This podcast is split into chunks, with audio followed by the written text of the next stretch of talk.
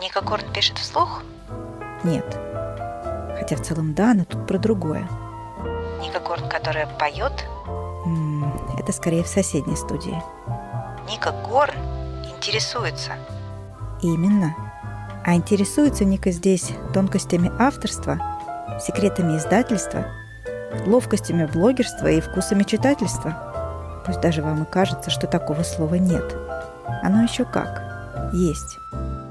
Приветствую всех друзей подкаста «Ника Горн интересуется» и напоминаю, что сегодня мы продолжаем разговор с Кириллом Батыгиным, который мы начали в прошлый вторник. Кирилл Батыгин – устный и письменный переводчик с китайского и английского языков, редактор и руководитель Содружества переводчиков «Мандарин Про». Давай перейдем к нашему следующему вопросу. А есть ли у тебя какое-то произведение в переводе или переводчик, который переводит ряд, переводил ряд произведений, который ты считаешь вот идеальным, на которого нужно ориентироваться? У себя точно нет, а, потому что я еще человек в процессе, я человек развивающийся. Я не думаю, что я когда-либо собой буду доволен на все 125,6%. Э, я стараюсь, честно, а, не очень себя сопоставлять, я стараюсь не очень читать чужие тексты, потому что я все больше и больше понимаю, что это то, как эти люди увидели текст, я стараюсь им не мешать. Э, если для кого-то это исполнение сработает, то это замечательно, но я сам хочу для себя исполнять э, произведение. Поэтому по поводу того, что уже есть, я бы сказал, что у меня скорее пока вехи есть, которые для меня важны. Например, первая книжка, которую я переделал, это 20 лекций о Пекинской опере. Она, к сожалению, уже не в печати, но она, например, э, содержится уже и в Российской государственной библиотеке, и в э, научной библиотеке МГУ. Это адская книжка, потому что там, там было очень много цитат из либретто, с которыми приходилось э, мучиться и мне, и, и, и редакторам. Это было мое посвящение китайский язык и перевод с китайской языка литературы. И хуже, и лучше начала просто не могло бы быть. Из книг, которые я для себя отмечу, ну, мне лично, например, очень нравится вот эта книга с английского «Оливер Стоун. Э, в погоне за, за, за светом». Она выходила в Альпине, она до сих пор, до сих пор есть. Э, это неожиданно интересное погружение, даже это, это не совсем автобиография, это скорее размышление человека по поводу того, как он докатился до такой жизни. Там очень много по поводу э, родителей э, режиссера, там очень много по поводу того, как он что-то курил и, и как он э, бегал по, по жизни, не мог себя найти. Это неожиданно художественный э, подход к, к жизни, и при этом абсолютно неприкрытый. Человек не хочет себя изобразить кем-то героем, он себя изображает обычным, э, самым банальным человеком. Для меня, на, самом деле, сейчас э, они скорее в будущем. Я ожидаю до конца этого года выхода двух книг. Одну в моем переводе, а другую в э, не в моем переводе, я ее уже упоминал, но в моей э, литературной редактуре. Первая книга – это будет книга кореянки американского э, происхождения «Славьте Господи». Я бы не перевел с корейского, естественно. И она для меня существенна по двум факторам. Во-первых, сама книга – это очень э, лиричный роман о человеческой жестокости, э, очень красивый, и, там были места, где, где я плакал над текстом, потому что ну, хорошо автор закрутил это, это, это все. Это максимально легкий текст, но там поднимаются вопросы по поводу э, того, как э, иногда просто мы по жизни не хотим с кем-то общаться, хотим с кем-то с кем-то быть, но так, так не складывается, и, может быть, это даже к лучшему.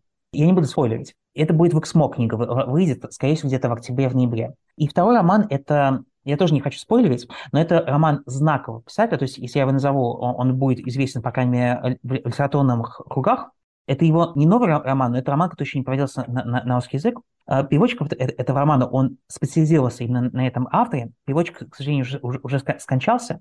А, и вот э, это последний э, его перевод. Это был для меня идеальный роман. Я бы его назвал музыкальной драмой или оперой в прозе.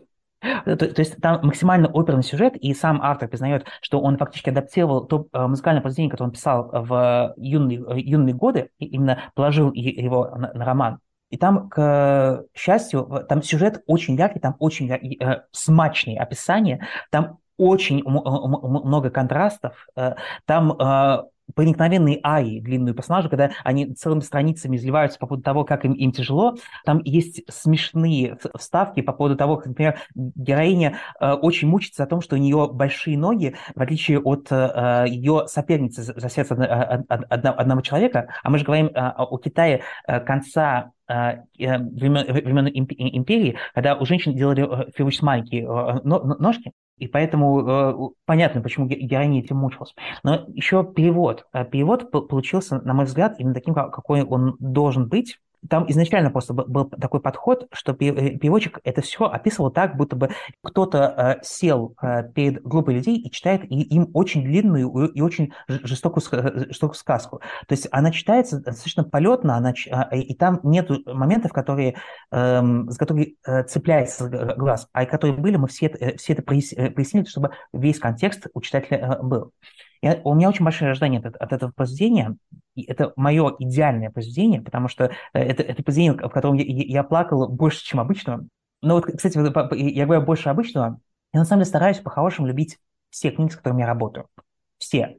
Я не э, перевожу книги, которые мне заранее нравятся, которые я уже читал, которые я хочу перевести. Я обычно работаю, на самом деле, с книгами, которые уже взяты издательством в работу, которые пытаются пристроить. Я смотрю э, для себя книгу, смотрю, насколько она, она мне подходит по общему сюжету, и начинаю с ней работать, и затем я, пока перевожу, я ее для себя открываю. То есть я как бы, как читатель, тоже прохожу и читаю эту книгу, и э, для меня поворот сюжета тоже становится таким же удивительным, как, как для читателя. Потом, естественно, приходится возвращаться, что-то менять, менять, но я стараюсь не накладывать на книгу никаких ожиданий. Стараюсь дать книге раскрыться, показать все, что у нее есть, и сделать э, вывод, что вот мне, это мне понравилось, это мне, мне не понравилось, взять из книги лучше, что, что есть, а не сказать себе, эта книга мне не понравилась, поэтому я ее переводить не буду.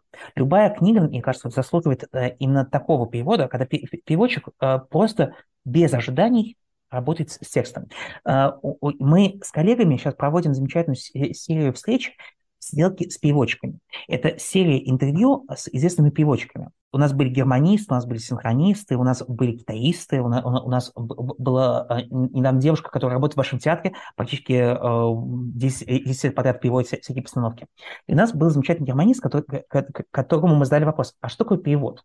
Он сказал, а я не знаю, что такое перевод, я просто перевожу книжки. Вот у меня тот же сам подход, только я добавлю, перевожу книжки с максимальной любовью к этим книжкам, э, к книжкам с максимальным желанием отнестись к этим книжкам по-человечески, потому что я уверен, что любая книжка, как бы э, ней не, не относились к критике, заслужит хорошего перевода. Или, по крайней мере, исполнителя, который сделает перевод максимум от, от души. Здесь ты даже ответил прямо на сразу несколько вопросов, и какой ты читатель, да, и, и как ты это делаешь, вот прям даже не даешь мне, не, не даешь мне задать мои, мои любимые вопросы. Но я я все... могу, могу добавить еще по поводу того, какой я читатель. Э, да, здесь. давай, конечно, да.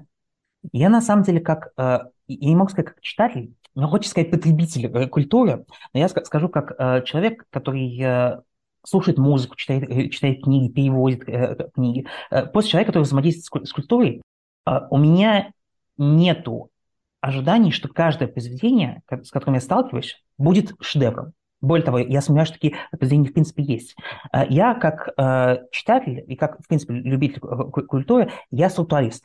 То есть я, я отношусь к произведению как к набору э, элементов, которые более или менее состыкуются в единое э, целое.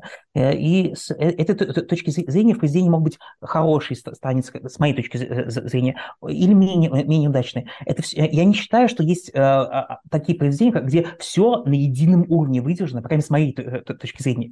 Это, это, это, это немножко нонсенс. Но я не хочу себя закрывать от тех произведений, которые, может быть, на больше, чем 50% мне кажутся неудачными, где есть какая-то страница, которая того стоит, которая, э, э, которая открывает э, все остальное и делает все остальное необходимым. Один музыкальный пример. Отелло. Если говорю не о Шекспире, я говорю о, о его адаптации. Ты, ты, скорее всего, знаешь, что Верди адаптировал это произведение, у него есть его известная опера, но до этого и, и это произведение адаптировал еще Россия. И там очень интересный вообще, вообще подход. Там нету, строго говоря, уже Шекспира, ну, для понимания, в одной из редакций оперы Дездемона не умирает, э, а э, все, э, до того, как Отелло ее начинает душить, э, они делают то, что, что все кричали э, многие столетия, и они просто говорят с друг другом, ой, боже мой, да, серьезно, ты не, не изменяла, и поют длинный дуэт на 10 э, минут по поводу того, как, как они друг друга любят, после чего э, Водевиль э, счастливая концовка, это одна из редакций. Но это, это, это, это, кстати, не только к России проблема, это, в принципе, проблема к взаимоотношению с литературой в XIX веке. Например, в французской версии э, Гамлета Гамлет не умирает, он становится королем. Все остальные умирают, но не Гамлет. Это как экранизация, да? То есть э, режиссер берет и, и, собственно, делает свою версию какой-то мере, да, даже у Верди есть определенные поступления, у него сокращены персонажи, он максим, максимально это, это упростил, но у него ближе к, те, к тексту, естественно, чем у того же э, Россини. У Россини все очень сильно упущено, у нее Яга фактически вырождается в такого прихвостня, который не имеет никакого значения, и у него э, все строится вокруг взаимоотношений между Отелло и Дездемоной. Музыка там так себе, на самом деле, по большей э, части. Она эффектная, но она немножко без, бездушная. У Россини есть одна проблема. Он сейчас себя копировал, он сейчас себя переписывал. То есть он брал э, отрывки из других произведений и их э, притаскивал в более поздние оперы. Типичный пример. Я извиняюсь, что я перескакиваю. Помнишь увертюру к сирийскому цирюльнику? Я с оперой очень сложные у меня отношения. Нет, я не помню, я честно признаюсь. Ну, всего, знаешь, там да та та та та та та та та та та та та та та та та та та та В общем, не имеет значения. Знаменитая увертюра. И я люблю задавать такой вопрос. Как вам испанские мотивы в увертюре к сибирскому цирюльнику? Мне очень нравится, когда люди начинают об этом говорить. Ирония заключается в том, что там нет никаких мотивов из Испании, потому что эту увертюру практически полностью Россия взял из двух своих предыдущих опер, в том числе и из Елизаветы королевы английской. Там, естественно, также не было никаких английских мотивов. Отелло во многом это тоже набор э, этих э, самоцитат. Но, но, но, но, но, но, но, но. Потом наступает третий акт.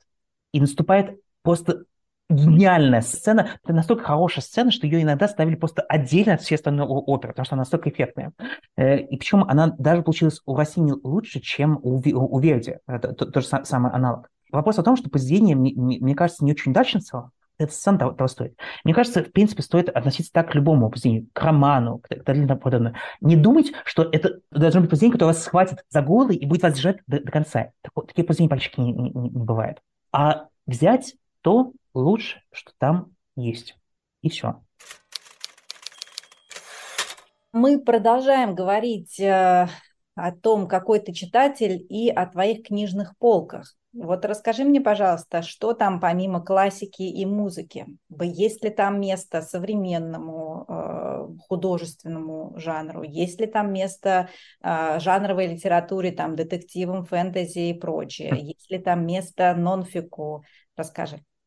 Здесь э, важно уточнить, какому полку, полку имею в виду. Это риторический вопрос к тебе.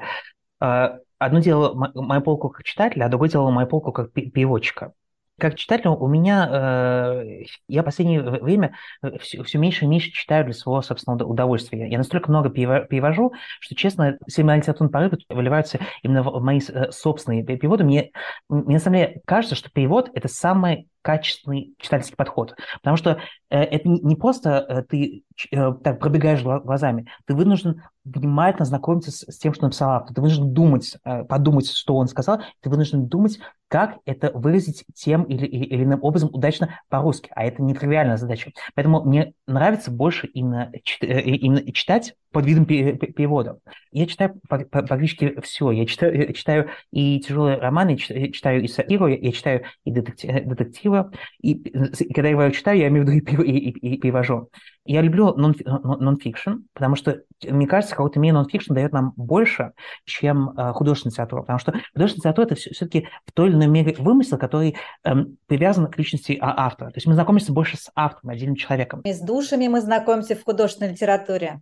В том-то и дело, мы знакомимся именно с тем, как а, тот или иной автор представляет а, а, определенный мир. А нонфикшн, э, чем нравится, это то, что он привязан к нашему реальному, э, реальному миру, и там иногда э, не менее замечательный тонкий сюжет. Если хочешь, я могу зачитать даже один, который мне понравился из недавнего перевода. Сейчас найду. У меня, кстати, вот я, я же тебе показывал еще мой канал в Телеграме «Музыка перевода». И я там эти моменты собираю. И там была замечательная вставка как раз из нонфикшена. Сейчас я найду. Вот. Как ни странно, это из учебника по китайской географии.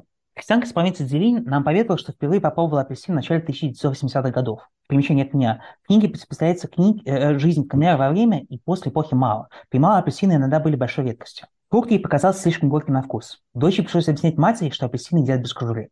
Для меня, когда я увидел эти фразы, фразы, у меня сразу и сердце раз, разбилось, и сразу сложилось, потому что здесь есть сюжет, который взят из реальной жизни, который связан с, с реальной жизнью, который не вымышлен. И он мне гораздо больше стал. Я более того сказал, что это на грани идеального сюжета, потому что из него можно очень много, вы, выжить. А, именно автор э, художественной э, э, литературы. Я думаю, заигрываюсь с идеей, что можем его как-то как взять.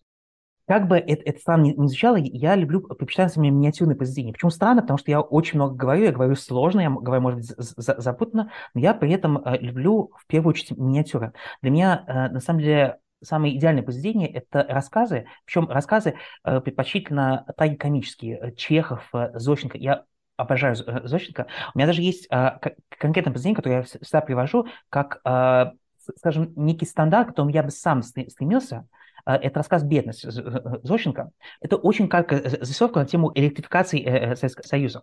Главный герой живет в доме, где только-только повели электричество, и он открывает, что у него в квартире полный э, срам. То есть у него там куча мусора валяются, а канапе, на котором он думал, что очень удобно сидеть, оказалось э, просто рухлядью, э, из которой что-то э, вылезает. И он ударяется в депрессию, как все э, обитатели этой квартиры. А потом начинает у себя прибираться, начинает у себя что-то красить и так далее. То есть пытается э, что-то сделать со своим окружением. А потом хозяйка квартиры отрубает провода, он возмущается, но что он может сделать, а хозяйка говорит, а в темноте как-то даже удобнее. И после этого, самое ужасное, герой э, говорит, а легко ли съезжать товарищи, если я на ремонт э, у ему денег хлопал? Так и покорился.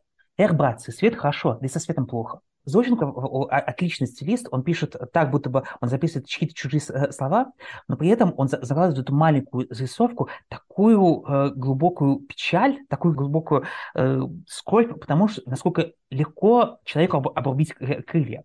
Я бы сказал, что вот это для, для меня мой идеальный и автор, и, и произведение, потому что оно короткое, оно яркое э, по психическим э, э, средствам, оно бьет в нервы, но при этом оно все-таки заставляет немножко пустить слезу и задуматься по поводу самого себя в этом мире.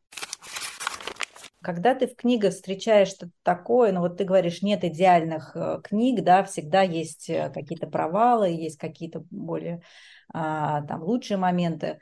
Что-то такое, после чего ты просто закрываешь и говоришь, ну нет, вот спасибо, я такое читать не буду. Что это может быть? Я обычно э, ставлю до, до, конца.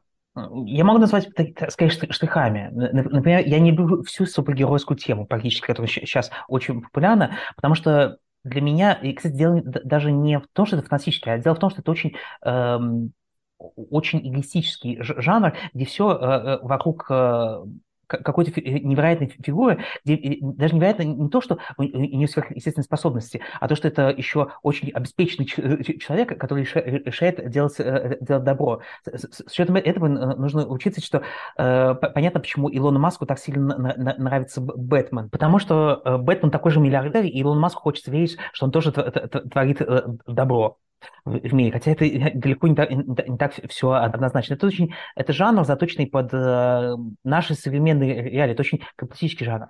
И я бы сказал, на, самом деле, что меня больше всего убивают не книги и литература, потому что это отдельная тема. Меня гораздо больше убивает официоз, риторика и э, официальные тексты. Потому что я очень часто перевожу вся, всякие речи, всякие э, декларации и, и прочее, меня убивает то, как, каким языком они, а, они написаны. Они написаны языком, где ощущение, будто бы за словами прячутся, будто бы люди строят для себя стены из, из слов, из предложений запутанных и хотят от нас закрыться. Обычно за этим текстом ничего не стоит. И, и, и вот это меня больше всего убивает, когда я ощущаю, что за текстом ничего не стоит. Это очень редко, когда бывает в художественной литературе, даже в нонфикшне, потому что все равно даже в плохом тексте кавычках в плохом тексте, обычно стоит какой-то позыв что-то написать. И этот позыв можно, э, можно считать. А когда текст на, написан для галочки, как это часто происходит, например, у наших официальных чиновников или далее подобное, это ясно ощущается, и меня это сразу заставит от них абстрагироваться. Мне кажется, во многом это, это, скорее всего, можно сказать обо всех на, на, нас. Мы, может быть, ощущаем эту фальш в, в официальных текстах, и мы их э, прекращаем воспринимать, потому что э, нет ничего более ужасного, чем осознать, что перед тобой вроде бы стоит человек, который что-то говорит, но в сущности это просто человеческая личина, которая изъясняется слова, э, предложениями, которые вроде бы составлены из слов, но сами не несут в себе никакого смысла. Вот это меня, меня оставит. Я могу привести, кстати, пример, когда я переводил автора, который вообще не мой автор, который мне не нравится, который мне кажется графоманом, но мне очень понравилось его переводить. Это, э, а, я уже упоминал этого автора, это Лавкрафт. Э, в Хилли э, небольшом инди-издательстве, скоро выйдет сборник его эссе Лавкрафта. И там я перевел, по-моему, штук 20 этих эссе, для понимания, самое главное, что нужно знать о Лавкрафте, это то, что он был глубоко закомплексованным, глубоко э, несчастным в своей жизни человеком, который сильно хотел себе доказать, что э, его несчастье виноваты кто угодно, кроме он самого, в том числе бедные ирландцы, естественно, э, а, афроамериканцы и любые другие народы. То есть это максимально мисогинистичный, максимально шовинистический а, автор, и его тексты, они просто Э, это триумф пафоса над логикой и над здравием мысли. Лавкрафт – это один из тех авторов, который считает своим долгом приписать обязательно 3-4 э, взятых максимально из, из, из, э, далеко из словаря определения каждому подлежащему существительному. Это автор, который считает своим, своим долгом обязательно выписать несколько очень-очень пространных описаний, чтобы не сказать, как, что-нибудь типа дураки. Это а, автор, который максимально пишет от себя, не ориентируется на читателя, из-за этого его тексты как раз получаются графоманскими. Потому что это тексты, которые которых он сам себе пытается разобраться, не разбирается и просто это, это, это, это, это на читателя. Именно поэтому их было очень интересно не проводить. Лавкрафт для меня это прям прямая противоположность того, тому, чего я люблю, тому, что я воспринимаю для себя э, лично, это и слишком длинные предложения, это и слишком э, много возительных средств при полном отсутствии э, логической мысли, это и неприятие всего и, и вся. И мне было искренне занимательно разбирать для себя все эти понятия, э, каким-то образом это все э, расставлять местам, чтобы это получало так же сумбурно на русском языке, но при этом, чтобы это звучало так, чтобы читатели вообще поняли, что имелось в виду. Мы там слегка, слегка кое-что э, подкрутили, чтобы пояснить связи внутри предложений, которые иногда были неочевидными даже самого Лавкрафта это был прекрасный опыт. Я, кстати, надеюсь, что мне что-то этот второй том переводить. Там уже будет про литературу. Это, это, это будет отдельно. Там, например, был для понимания того, что было сложно, у него было такое описание, которое мы привели как дефисные люди точнее, дефисные американцы. Это, на самом деле, отсылка к, э, даже это не феномену, а к определению XIX века. Э, Америка – это котел, э, куда сливаются различные народы, и очень многие а, американцы называют себя не просто американцами, а, а еще прибавляют э, что-то другое. Например, а, англоамериканец, это итальянец-американец. И вот этот дефис, он и, и подразумевается. То есть а. мы здесь обыгали, что это дефисные, потому что они дефектные. Типа, э, да, типа, да. Того. То есть мы по этой линии оставили, потому, потому что ему не нравилось, что люди пишут себя через дефис. Как ты вообще выбираешь эти произведения?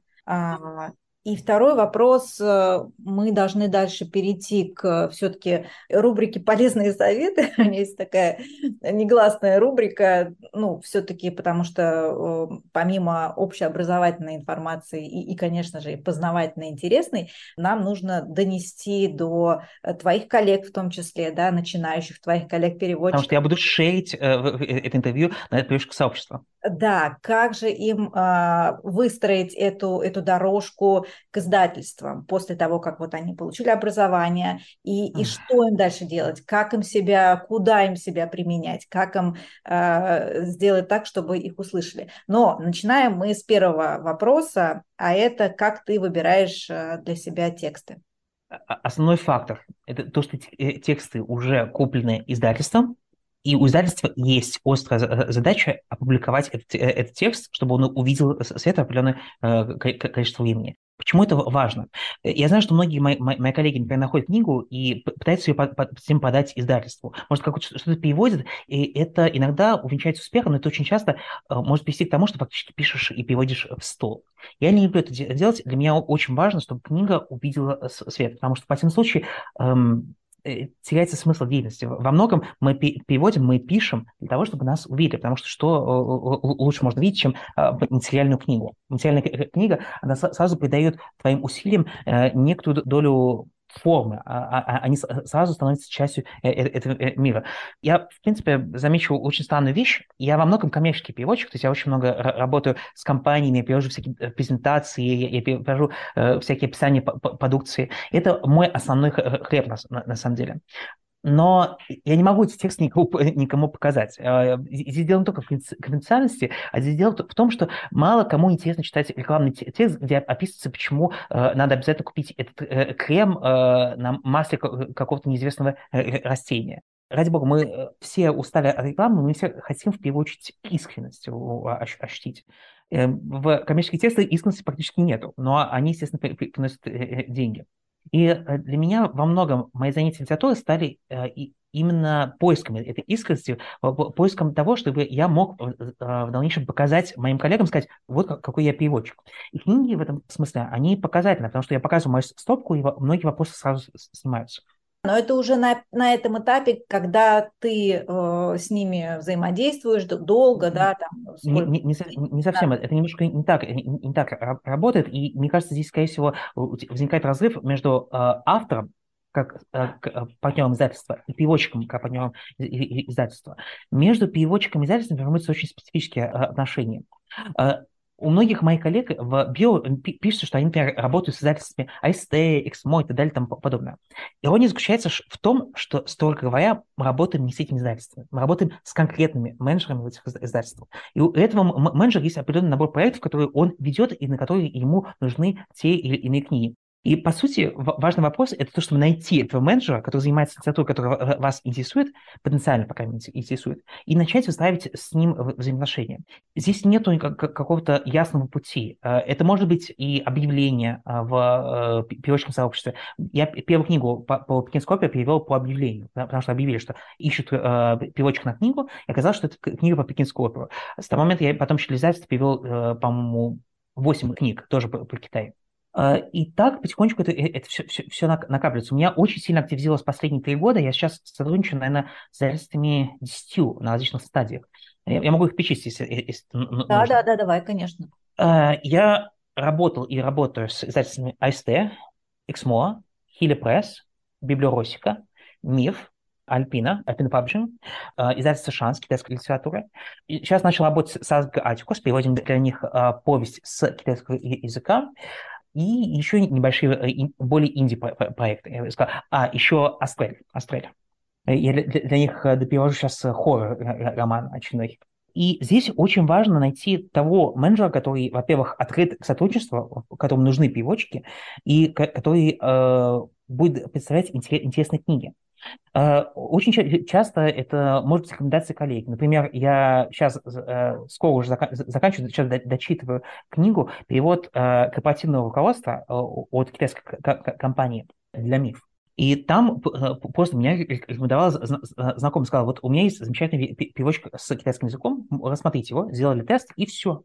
И так далее и тому подобное. То есть во многом это процесс выстраивание отношений с конкретным менеджером, с конкретными проект-менеджерами. Э, мы никогда не работаем с издательством, потому что издательство, э, собственно, это некая э, фикция, это большая организация, которая охватывает огромное количество людей.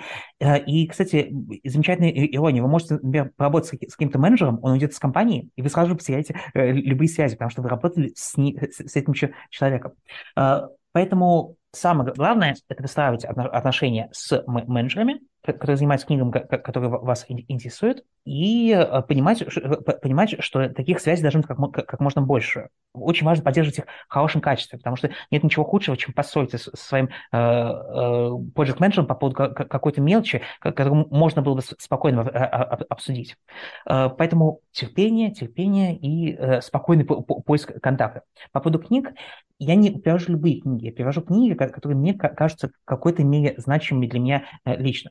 То есть э, это обычно я выхожу на связь с менеджером, смотрю книгу, вижу тему, ну, более или менее для меня интересно. Э, если более или менее интересно, я на нее пробуюсь, и э, если мне принимают мою пробу, то я, я с ней работаю. Я, например, никогда не, соглаш, не соглашусь на книги по научной и естественной тематике, на книжки книги, потому что это не я. Я, я жуткий комментарий. Мне больше нравится копаться в чем-то музыкальном, в чем-то э, художественном. Например, э, в следующем году, это уже подтвердили книгу, будут переводить э, э, замечательное издание э, о больших романах африканских авторов, именно африканских авторов, то есть те, которые живут э, в, в Африке. Это, мне кажется, вообще уникальное издание. Если мы о китайской литературе ничего не знаем, то что мы знаем об, африканских авторах?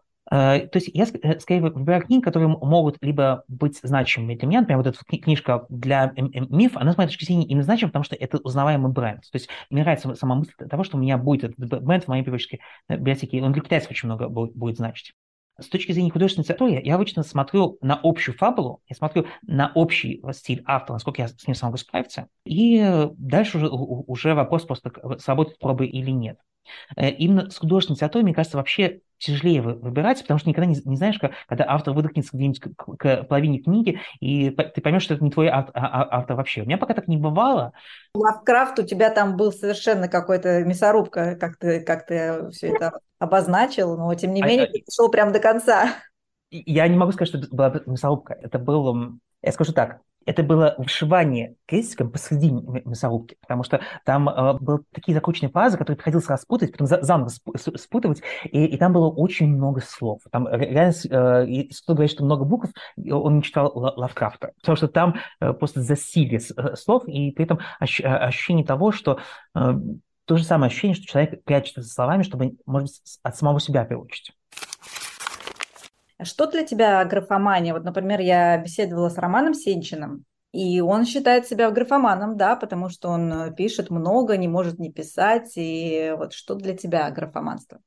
Я бы сказал, что для меня графоманство, когда человек пишет, он пишет исключительно для, для себя и не думает по, по поводу своего конечного э, читателя. То есть, э, когда... Э, я бы сказал, что очень...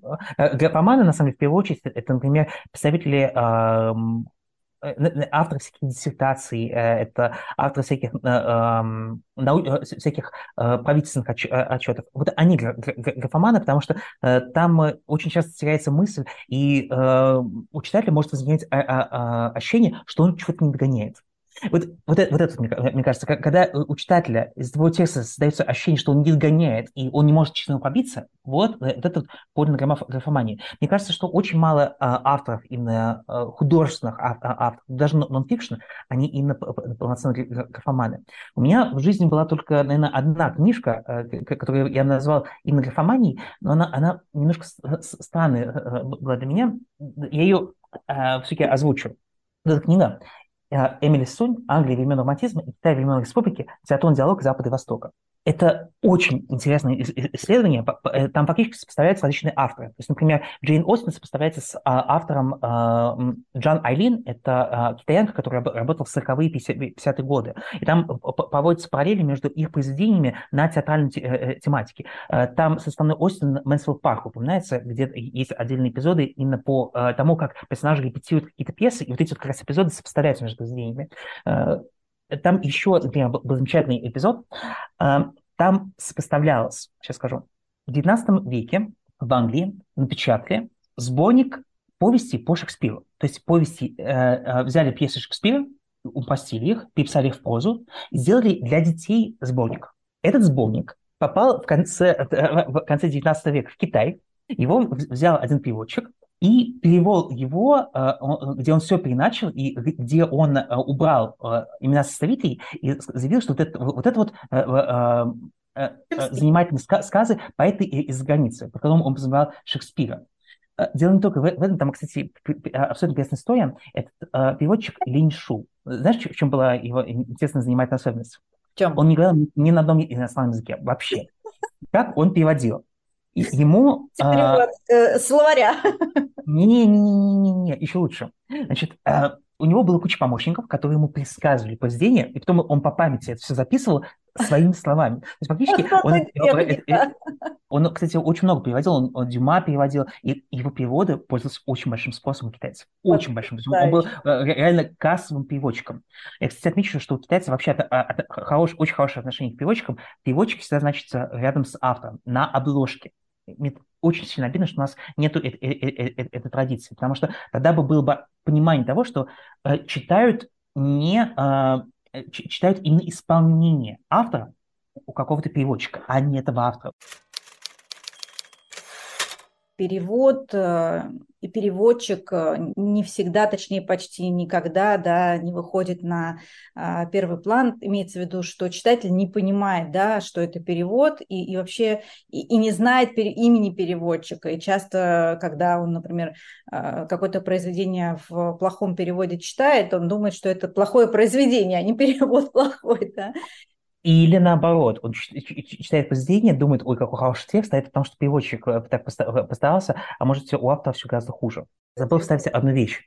Приглашаем всех на наш перформанс с Анной Захаровой, ведущим издательством «Индивидуум». Э, переводчик плюс редактор равно знак вопроса. Мы разыграем то, как нужно работать и как не нужно работать с редакторами издательств. Всех приглашаем. Для тебя читать и переводить интересно про что? Или про как? Ну вот, скажем, да, допустим, Набокова ты бы смог на китайский перевести? Набокова? Угу. Первое, самое главное, самое главное. Я много перевожу на китайский, но я всегда, всегда это делаю вместе с китайцами. Я полагаю, что наши два языка, русский и китайский, они слишком сложные. Это прямые противоположности. У нас русский, который э, максимально хаотичный, при всем уважении к русскому, я люблю этот язык, но мне кажется, очень многие наши проблемы связаны с тем, что у нас очень сложный язык. И китайский, который, э, он сложный, но он всегда очень предельно э, логичный, там все очень четко рассадано по своим местам. В русском этого, этого, этого не бывает. По поводу Набокова. Здесь, наверное, да, я думаю, думаю, мы смогли бы перевести это. По сути, относительно набор слов, которые просто надо расставить на, на правильные места. Другое дело, как, какого именно набора, другое дело, что там нужно именно литературный редактор в, на китайском языке. Я, я скорее всего, думаю, что китайцы сами захотели бы его перевести, может быть, даже без участия русского человека, что очень, очень плохо. Я хотел бы, я упоминал, что, что мне хотелось бы перевести Станиславского, мне хотелось бы заново перевести вместе с коллегами его работы, и, может быть, что-то из Чехова. Потому что это, это мне было, было интересно, особенно в пьесе, потому что пьесы, а, а, я прям ощущаю, насколько они тяжеловесно звучат по-китайски, насколько там много неточностей, и хочется их исправить. Ну, то есть для тебя интереснее читать и переводить это про как это сделано, а не про что. Мне кажется, то, как это сделано, конечно, еще приводит нас к тому, что сделано. А, и я предположу, что очень часто читатели сильно концентрируются на сюжете, и забывают о том, что важно не то, что, собственно, происходит, а именно то, какие э, краски и, э, и какой, какой тональность придал это, э, это, этому автор. Поэтому здесь вопрос, как и что, они соприкасаются с друг другом. Нельзя перевести просто сюжет, не передав краски, потому что краски очень часто гораздо важнее, чем сам сюжет. Если возвращаться к Зощенко, а можно ли научиться иронии? Есть ли в китайском языке ирония? Да, есть и, и своя очень тяжелая. Вот тот роман, который я упоминал, который я жду где-то в, в ноябре, он выслан на сплошной иронии. Там, а, там очень много искрометных фрагментов. Там э, был, например, э, э, фрагмент, где герой заявляет, что отец ему привиделся в э, виде старого коня, э, и, а, а мать в виде старой собаки. И потом автор замечает, э, что ну вот так и был его отец старым мерином, а мать старой сукой.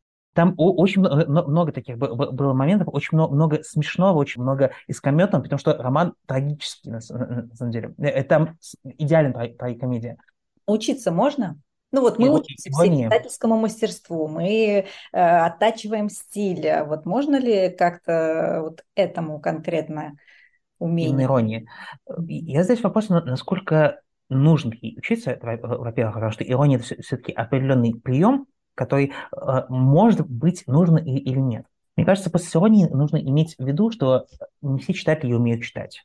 То есть не все читатели, читатели считают вашу иронию, не все читатели э, увидят то, что вы хотели, хотели донести. Поэтому иронию, э, ее нужно максимально подтачивать, чтобы она точно сработала. Ни в коем случае не, нельзя писать текст и думать, ой, ну вот как иронично. Нужно всегда думать, как это воспримет другой человек. Я, поэтому, например, любые тексты, которые я, я перевожу, у меня и мой собственный редактор есть, но у нас еще есть э, читки. Сначала мы читаем, читаем с редактором, а потом у нас есть э, человек, который не знает ни одного иностранного языка, и он читает их как э, рядовой читатель, который, который э, попадет в, в этот текст э, неожиданно, и ему надо будет раз, раз, разобраться. Э, мне кажется, очень важно даже не то, какие средства мы используем и о чем мы пишем, а для кого мы пишем. Потому что очень важно держать в голове, что э, наш текст будут читать как будут читать, что может смутить э, читателя, что его может э, задеть. Здесь, э, может быть, кто-то скажет, что это, получается, мы ложимся почитать. Я так не, думаю. Очень важно просто иметь в виду, что нас будут читать, наш текст будет кто-то кто воспринимать. И, может быть, наш текст почитает кто-нибудь по-другому. Вычитает там глубин, которые мы не закладывали, и наоборот скажет, что текст абсолютно плоский, хотя он для, для нас был смыслом жизни фигуру читателя. Поэтому не что и не как, а для кого. Вот что важно. И э, ирония, да, можно абс- абсолютно, но не все ее будут воспринимать, поэтому надо не относиться очень осторожно. Как ты думаешь, как должна выглядеть э, обложка, чтобы она сразу привлекла внимание читателя? Сразу это вопрос, который не надо задавать переводчику. Почему? Потому что переводчики практически не участвуют в создании обложек. То есть ты же это читатель, все... ты э, иногда, может быть, у тебя случается, что все-таки ты попадаешь в книжный магазин, и вот тебя что-то так цепляет визуально, что ты готов это купить. Такое может вообще быть? Я обычно не по обложке покупаю, а покупаю по описанию. Для меня описание важнее. Но что именно касается обложки, я предпочитаю, предпочитаю что-то попроще. Например, мне у Оливера Стоуна как раз нравится то, что это, это просто его лицо, э, причем лицо какое-то не, не, немножко такое э, утомленный человек, который будто бы бежал э, энное количество лет и только-только остановился. Э, мне кажется, лица очень хорошо работают, и вообще э, часть человеческого лица, потому что мы же как э, живые существа, мы, э, в принципе, заточены на то, чтобы считывать лица. Поэтому, когда на обложке используется человеческое лицо или человеческая фигура, мы сразу легче к ней проникаемся. Из других таких я бы не сказал, что я пока, пока видел какую-то красивую а, а, обложку, которая бы... Сейчас я вспомню. Я бы не сказал, что те книги, которые я сейчас приводил, мне нравились по обложкам. То есть я не видел пока той обложки, которая бы захватила бы именно меня лично, как, как, как читателя. Но я надеюсь на то, что вот ближайшие два романа, потому что там э, хорошие задачи для дизайнеров, и они как раз будут снабжены интересными об, об, обложками. На одной из них должен быть тигр, причем именно корейский тигр, а на другой, по идее, должны быть э, маски пекинской оперы, но э, в форме кошек. И я больше спорить, спорить не буду.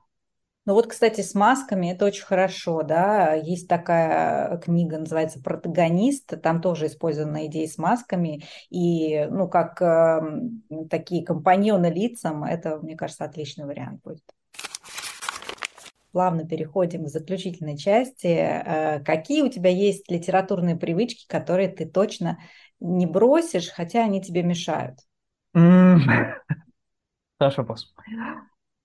Я мыслю довольно сложно, я мы, мы, мы, пишу иногда довольно сложно, я собой боюсь, но я люблю э, делать эпичастные обороты, я люблю э, э, делать сложно сочиненные предложения, и сейчас для меня основная цель – это чтобы они всегда читались как можно более непосредственно, чтобы читатель не путался в моих частях, частях предложений. Но я не чувствую, что я когда-либо от этого отделаюсь. И еще это любовь к, наверное, может быть, чрезмерному обилию слов. Я люблю э, заставлять немножко э, словами, э, и мне кажется, это, это иногда смущает современного читателя, которому хотелось бы читать, может быть, э, меньше количество слов. Но для меня а, обычно эти слова очень важны, потому что я не знаю, их использую, я стараюсь всегда, я, я не только пишу, но я стараюсь говорить максимально от сердца. Если я что-то говорю, это значит, что это то, что у, у меня висит на сердце, то, что я чувствую необходимо подчеркнуть, даже если кому-то не понравится. Э, я замечаю, кстати, на самом деле, даже в этих в чатах. У меня есть замечательный друг, э, переводчик с немецкого, прекрасный человек, мы с ним замечательно общаемся в жизни, но у нас очень странно получается чат. Я напишу там э, 3-4 сообщения подробно, я, я ничего не сокращаю, и он ответит «да». Э, я, прям чувствую, что э, человек просто более лаконичный, чем я, более сдержанный, чем я. Мне, наверное, этой сдержанности не, хватает, и, может быть, э, это лишит меня каких-то возможностей. Пусть будет так. Мне кажется, очень важно осознавать сильные стороны своего авторского стиля, своего стиля как, писателя, как переводчика, и просто стараться их э, умерить, если они каким-то образом мешают читателю. Потому что в конечном счете именно читатели и читательские впечатления должны быть для нас на первом месте. Не все э, читатели нас воспримут, не все читатели э, увидят то, что мы хотели сделать. Э, иногда читатели представляют, что это гениально, и, а, а, а, второй читатель говорит, это ужасно, буквально через предложение. Я, наверное, эти бы черты себе, себе отметил. Некоторую многословность и некую сложность мысли. Блиц Блиц по авторам. Сейчас нужно будет выбрать одного из предложенных э, трех женских и мужских имен. Угу. А, Ильфа Петров, Чак Паланик или Франц Кавка. Так. Объяснишь? Кавка замечательный пример автора, который не испытал никакого удовлетворения своей, своей деятельности за жизнь, стал гением после э, смерти, потому что его объявили, объявили гением.